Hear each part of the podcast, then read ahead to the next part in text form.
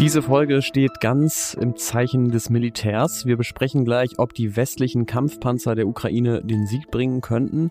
Und außerdem wählt Tschechien einen neuen Präsidenten und es wird entweder ein Großunternehmer oder ein General. Sie hören was jetzt, den Nachrichtenpodcast von Zeit Online am Samstag, den 28. Januar. Ich bin Ole Pflüger und los geht's wie immer mit den Kurznachrichten. Ich bin Anne Schwed, guten Morgen. Bei einem Anschlag in Jerusalem sind mindestens sieben Menschen getötet worden. Wie die Polizei mitteilte, ereignete sich der Angriff vor einer Synagoge im Ostteil der Stadt. Der Attentäter habe das Feuer auf Besucher eröffnet, die vor der Synagoge standen. Der Täter wurde von Einsatzkräften erschossen. Er soll aus einem palästinensischen Flüchtlingslager stammen. Die radikal-islamische Hamas erklärte, der Angriff sei eine Vergeltung für eine Razzia der israelischen Armee in einem Flüchtlingslager. Dabei wurden am Tag davor nach palästinensischen Angaben neun Menschen getötet. Nach dem Tod eines 29-Jährigen bei einer Verkehrskontrolle in Memphis im US-Bundesstaat Tennessee hat die Stadt jetzt ein Video zu dem Vorfall veröffentlicht. Die Aufnahmen der Körperkameras der Polizisten zeigen unter anderem, wie die fünf Beamten mehrmals brutal auf den Afroamerikaner Tyron Nichols einschlagen und eintreten. US-Präsident Joe Biden zeigte sich von den Aufnahmen entsetzt. In den ganzen USA bereiten sich Städte nun nach der Veröffentlichung des Videos auf Demonstrationen vor. Biden rief im Vorfeld nachdrücklich zur Ruhe auf. Redaktionsschluss für diesen Podcast ist 5 Uhr. Werbung. Diese Woche in der Zeit? Die Bücher des Frühlings. 16 Seiten blühende Fantasie von gefährlichen Liebschaften, einer Flucht auf dem Mississippi und magische Erzählkunst. Das Literaturspezial zur Buchmesse in Leipzig. Die Zeit, Deutschlands größte Wochenzeitung. Jetzt am Kiosk oder direkt bestellen unter zeit.de/slash bestellen.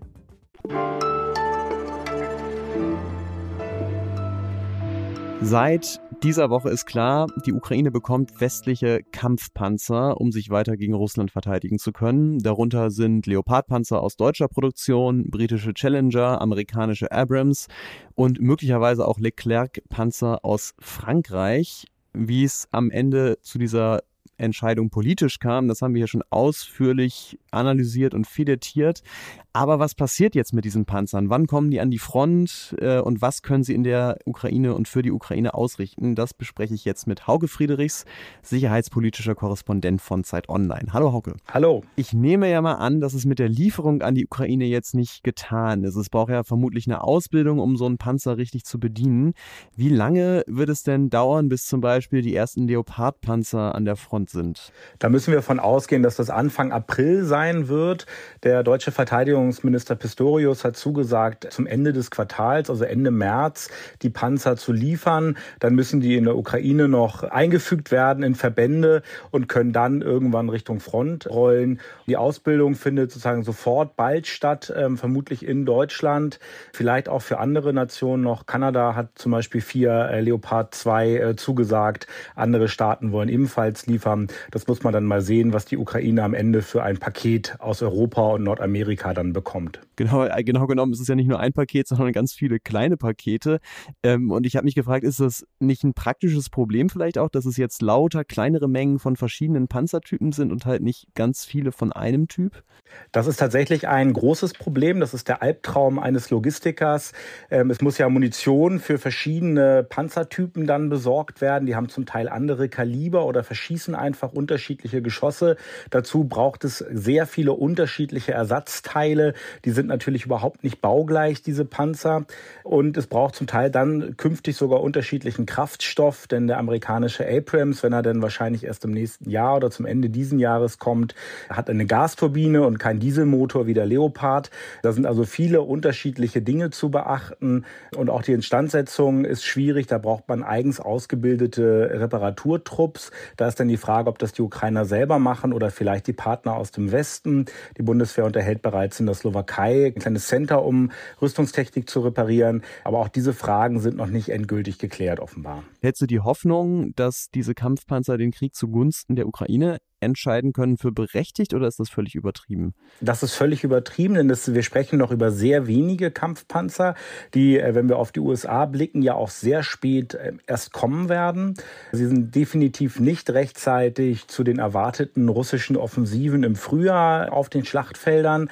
Der Leopard 2 soll es schaffen, so hat es zumindest Deutschland versprochen, der Ukraine dann schon entscheidend helfen zu können. Das wird sich dann aber zeigen, wie stark halt auch eine Brigade ähm, ist, die aus ganz unterschiedlichen Panzertypen zusammengesetzt wird. Die Ukrainer haben bewiesen, dass sie sehr findig sind, aus komplizierten Lagen ähm, sehr viel machen.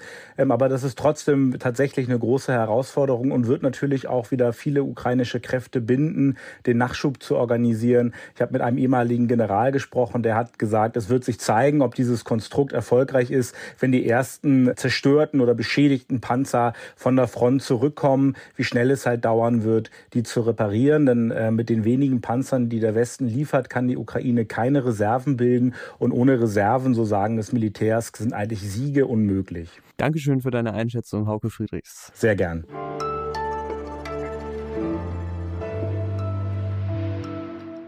Und sonst so?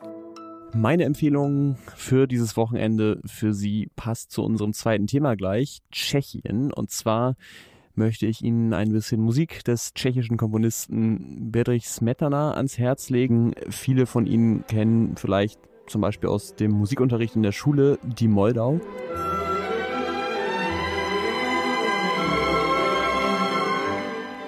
Das wäre mir jetzt aber zu einfach und ein bisschen zu naheliegend. Eins meiner Lieblingsstücke von ihm ist das erste Streichquartett in E-Moll. Allein schon dieses völlig überdrehte Bratschen-Solo am Anfang fasziniert mich total.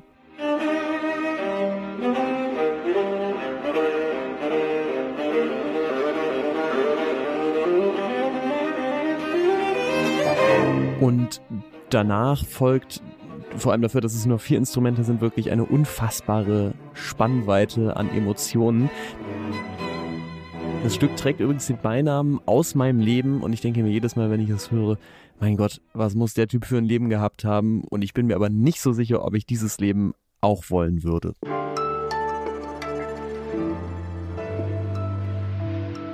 Seit gestern und noch bis heute Nachmittag wählt Tschechien einen neuen Präsidenten, den Nachfolger von Miloš Zeman.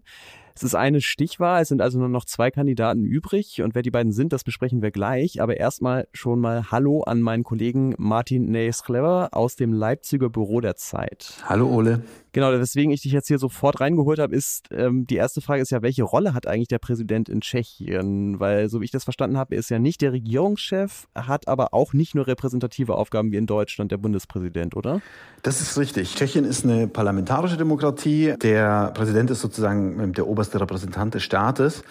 Die Verfassung gibt ihm auch ein wenig mehr Macht, als es der deutsche Bundespräsident hat. Also er betraut zum Beispiel je nach Ergebnis der Parlamentswahl die eine oder die andere Partei mit der Bildung der Regierung. Er nennt ihn den Minister und das haben wir in der Vergangenheit mit Miloš Zeman gesehen, dass man da durchaus auch ähm, seine eigenen politischen Interessen spielen lassen kann. Und äh, der Präsident ernennt auch die Verfassungsrichter und ist zugleich Oberbefehlshaber der tschechischen Armee. Was besonders gut zu dem einen Kandidaten passt, äh, Petr Pavel, der ist General und war auch eine Weile Vorsitzender des NATO-Militärausschusses. Sein Gegenkandidat Andrej Babiš war von 2017 bis 2021 schon mal Ministerpräsident und ähm, wird auch vom scheidenden Präsidenten unterstützt. Und außerdem gehören ihm der Chemiekonzern Agrofert und ein Medienunternehmen, was dazu führt, dass seine Gegner ihn für so eine Art tschechischen Trump halten. Und äh, seine Anhänger sagen, naja, aber sein Reichtum macht ihn vielleicht auch weniger anfällig für Korruption. Das ganz große Wahlkampfthema war aber natürlich Russlands Krieg gegen die Ukraine. Und da die Frage an dich, wo stehen die beiden denn da? Ja, da sind sie eigentlich gar nicht so weit voneinander entfernt. Beide sind im Grunde pro-westlich orientiert. Aber der russische Angriffskrieg in der Ukraine ist natürlich ein sehr emotionales Thema in Tschechien. Ähm, ich würde sagen, vielleicht noch ein bisschen emotionaler sogar als bei uns. Das hängt auch mit der eigenen Geschichte zusammen, mit der ja, Niederschlagung des Prager Frühlings 68, nachdem Panzer des Warschauer Pakts in Tschechien eingerollt sind und ähm, Tschechien dann unter sowjetischer Besatzung stand. Und ähm, ja, es gibt auch eine weit verbreitete Angst ähm, vor der, einer Ausweitung, einer möglichen Ausweitung dieses Krieges in der Ukraine. Und auf Letzteres hat André Babisch seine Kampagne sehr stark fokussiert. Also er hat große Plakate platziert, in denen er sagt, er ist eben kein General, so wie sein Gegenkandidat, und er wird dieses Land nicht in den Krieg führen. Und ähm, gepaart war das Ganze von einer wirklich massiven Desinformationskampagne, wo unter anderem behauptet wurde, dass Petra Pavel eine Mobilisierung der Bevölkerung plant und Dinge, die natürlich völlig abstrus sind, aber die große Wellen geschlagen haben und die Emotionen aufgewühlt haben. Jetzt ist natürlich am Ende die große Frage, wer von diesen Emotionen profitieren wird in dieser Wahl. Hm. Was war dein Eindruck jetzt im Wahlkampf? Wer hat da mehr überzeugen können? Beide sind ungefähr mit 35 ähm, Prozent aus der ersten Runde gegangen. Ähm, glaubt man den Meinungsumfragen von voriger Woche, hat Pavel einen relativ ähm, großen Vorsprung vor Babisch gehabt. Äh, was dazu führte, dass Babisch ähm, einen sehr aggressiven Wahlkampf geführt hat und der wirkte dabei auch ehrlicherweise etwas verzweifelt. Aber er hat eben versucht, ähm, ja eine negative Stimmung in diesen Wahlkampf zu bringen und die Leute vielleicht auch davon abzubringen, überhaupt wählen zu gehen, was eben dazu führen kann, dass Leute, die vielleicht zu Pavel tendiert haben, am Ende zu Hause bleiben könnten und es doch noch Babisch schaffen könnte. Da müssen wir uns überraschen lassen, wie am Abend die Wahlergebnisse ausfallen. Ja, und das Ergebnis erfahren Sie natürlich auch morgen früh bei uns. Vielen Dank dir, Martin, für deine Einschätzung. Sehr gerne. Und das war's bei Was jetzt am Samstagmorgen. Wenn Sie noch Lesestoff fürs Wochenende suchen, dann hier nochmal ein Tipp für Sie. Für unsere Hörerinnen und Hörer gibt es gerade eine Aktion. Sie können vier Wochen lang Zeit Online oder die Zeit komplett gratis lesen, wenn Sie unter dem folgenden Link ein Probeabo abschließen. abo.zeit.de slash was jetzt. Auf Zeit Online bekommen Sie damit dann natürlich auch Zugriff auf die kompletten Analysen von Martin zur Wahl und von Hauke zu den Panzern. Und wenn Sie nach den vier Gratiswochen dann immer noch dabei bleiben, dann hilft es natürlich auch, unsere Arbeit hierbei was jetzt zu finanzieren. Wir freuen uns aber auch über freundliche Mails an wasjetzt.zeit.de, egal ob kritisch oder lobend. Ich bin Ole Pflüger. Tschüss und bis bald.